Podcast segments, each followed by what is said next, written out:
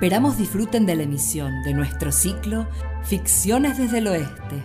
Hoy presentando el radioteatro El diario de Adán y Eva, una adaptación del libro de Mark Twain. Comienza el capítulo tercero. Adán y Eva ya se han conocido en el paraíso. ¿Qué les pasará ahora? Con ustedes, los intérpretes.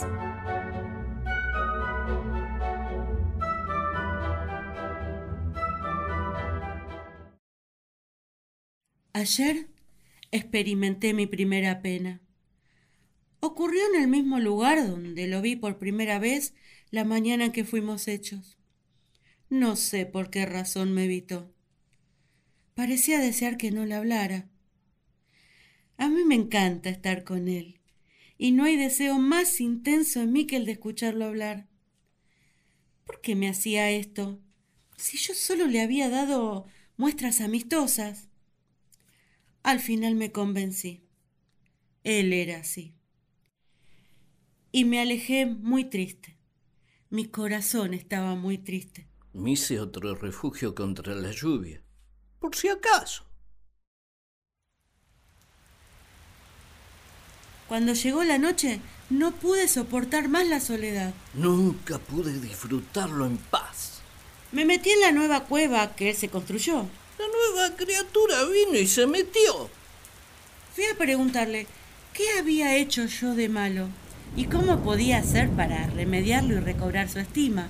Cuando traté de sacarla, empezó a derramar agua por los agujeros con los que mira. No quería llorar, pero no pude evitarlo.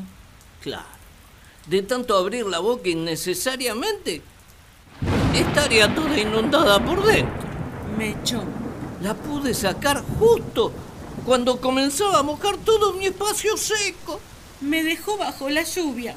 Se quedó afuera un largo rato. Era curioso escucharla. Esperé un tiempo a que saliera a buscarme. Hacía el mismo ruido que hacen otros animales cuando están doloridos. Pero no lo hizo. Todo me parecía un gran misterio sin posible comprensión. No sé qué esperaba allá afuera. La vida era muy triste. Hablar, supongo. Jamás había experimentado este sentimiento. Después se fue. Sí. Ayer experimenté mi primera pena. Ah, solito. Ah, solito. Qué bien. Solito. Ah, qué tranquilidad. Toda la semana estuve alejada de él a propósito, con la esperanza de que se sintiera solo y viniera. Pero no vino. Se terminó la tranquilidad. El padre me sugirió que le siguiera los pasos a la nueva criatura. No fue difícil. Ha estropeado todo el jardín. Volví a mi cueva y le conté todo. Padre. ¿Qué, hijo mío? Padre, colocó letreros absurdos y ofensivos en todos lados. Lago de los cines, Gruta de los Pardos, Sendero de las Hormigas Coloradas. Ten un poco de paciencia, hijo mío. Es que veo venir problemas, padre. Hijo, por favor, comparte el jardín. Comparte. Yo avisé, padre. Yo avisé. Durante estos últimos días me distraje poniéndole nombre a todo. Pero hoy mi corazón despertó latiendo tan aceleradamente que no pude continuar con mi tarea educativa. Me senté a la sombra del árbol a pensar en él. Cerré los ojos fuerte, fuerte, y lo llamé muchas veces con las palabras del alma. Pero no vino. El padre está intranquilo, evidentemente. Interrumpió mi descanso para decirme. Hijo mío, no es bueno que el hombre esté solo. ¿Y por qué, padre? Menos averiguo yo y perdono. Bien, padre. Ve, hijo mío, ve. Y fui. Ahí viene. Me extrañaba, lo sabía. Desde ayer comenzó a seguirme a sol y a sombra, y aunque trate de disimularlo, Lo he visto tomarse la cabeza admirativamente más de una vez. Y a juzgar por los gestos y sonidos, es lo que mi campaña educativa le provoca. Dios mío. ¿Qué, hijo mío? ¡Qué estropicio! Mire, padre, mire. No te fijes, hijo mío. Ve, ve.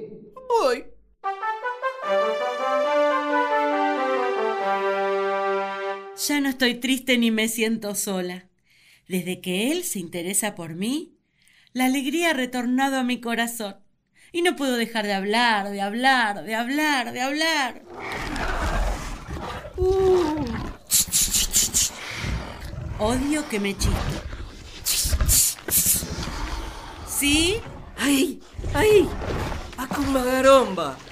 ¡Un cucú capón! ¡Comiendo!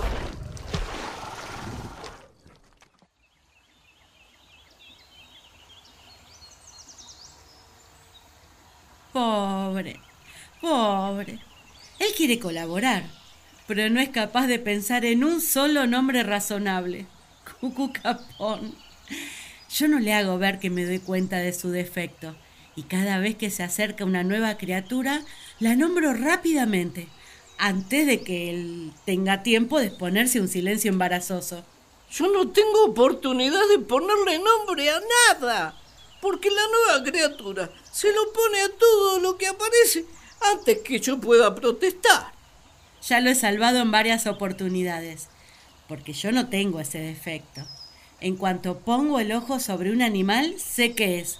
Se me aparece el nombre correcto como como si fuera una inspiración. No soporto que me chiste. ¡Ey! Ah, ¿estabas ahí? ¡Morombo! El tonito, me llamo Eva. Ahora dice que se llama Eva. Dice que es para que la llame cuando yo quiera que ella venga. Le dije mi nombre para que deje de chistarme. Escuché y me fui. No le interesó. Eva dijo Si él me dijera su nombre, y volví. nada sería más agradable a mis oídos que su nombre. Le dije que eso de que se llamara Eva me parecía superfluo. Superfluo. Sí, le repetí que eso era notoriamente superfluo. Superfluo. Evidentemente esta palabra, superfluo, me elevó en su concepto y consideración. Superfluo es una palabra casi esdrújula. Trataré de utilizarla a menudo. Aunque habla muy poco, tiene un vocabulario bastante considerable. Superfluo es una palabra sorprendentemente buena. Superfluo. Evidentemente, él mismo debe haber reconocido que superfluo era una palabra muy buena, porque después, como al descuido, la usó dos veces más. Superfluo. Superfluo. Superfluo. ¿De dónde habrá sacado esa palabra? ¿La habré dicho yo antes? Me sorprende, porque él casi no habla. Quizás sea porque es poco brillante, pero es muy susceptible cuando le toco ese tema. En realidad, es una lástima que se sienta así, porque la brillantez no importa, es en el corazón donde residen los valores. Ojalá pudiera hacerle entender que un corazón amante es riqueza, y riqueza suficiente, y que sin un buen corazón el intelecto es pobreza.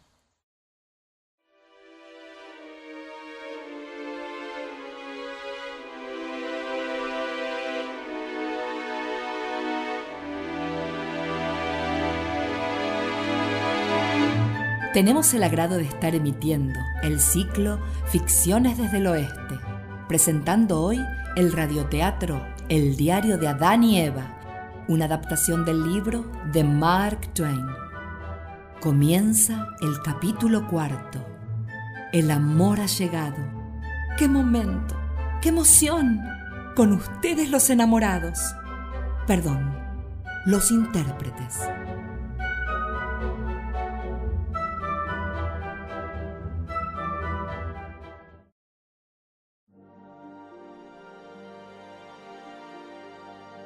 Todo cambió ahora que nos estamos conociendo. ¡Yujú! ¡Yujú! Hay que reconocerlo. Es una criatura notablemente pim, pam, pum. ¿No? Observando, llegué a la conclusión de que las estrellas no van a durar. He visto algunas de las mejores derretirse y caer del cielo. Esto quiere decir que a todas les puede pasar lo mismo y en la misma noche. Este tremendo dolor vendrá, lo sé. Pobre. Yo debería recordar que ella es muy chiquita, que llegó después que yo y ser más condescendiente. Me he propuesto velar las estrellas todas las noches y mirarlas tanto tiempo como logre permanecer despierta, para grabar a esas partículas luminosas en mi memoria, de manera tal que cuando hayan ido desapareciendo, pueda devolverlas al cielo negro por medio de mi imaginación y hacerlas brillar una y otra vez y verlas multiplicarse en medio de mis lágrimas. Un día estaba parada sobre esa misma piedra, blanca como el mármol, empapada de sol, con su cabeza echada hacia atrás, haciéndose sombra a los ojos con una mano, mientras observaba el vuelo de un pájaro en el cielo. Ese día reconocí que era hermosa. Hoy también.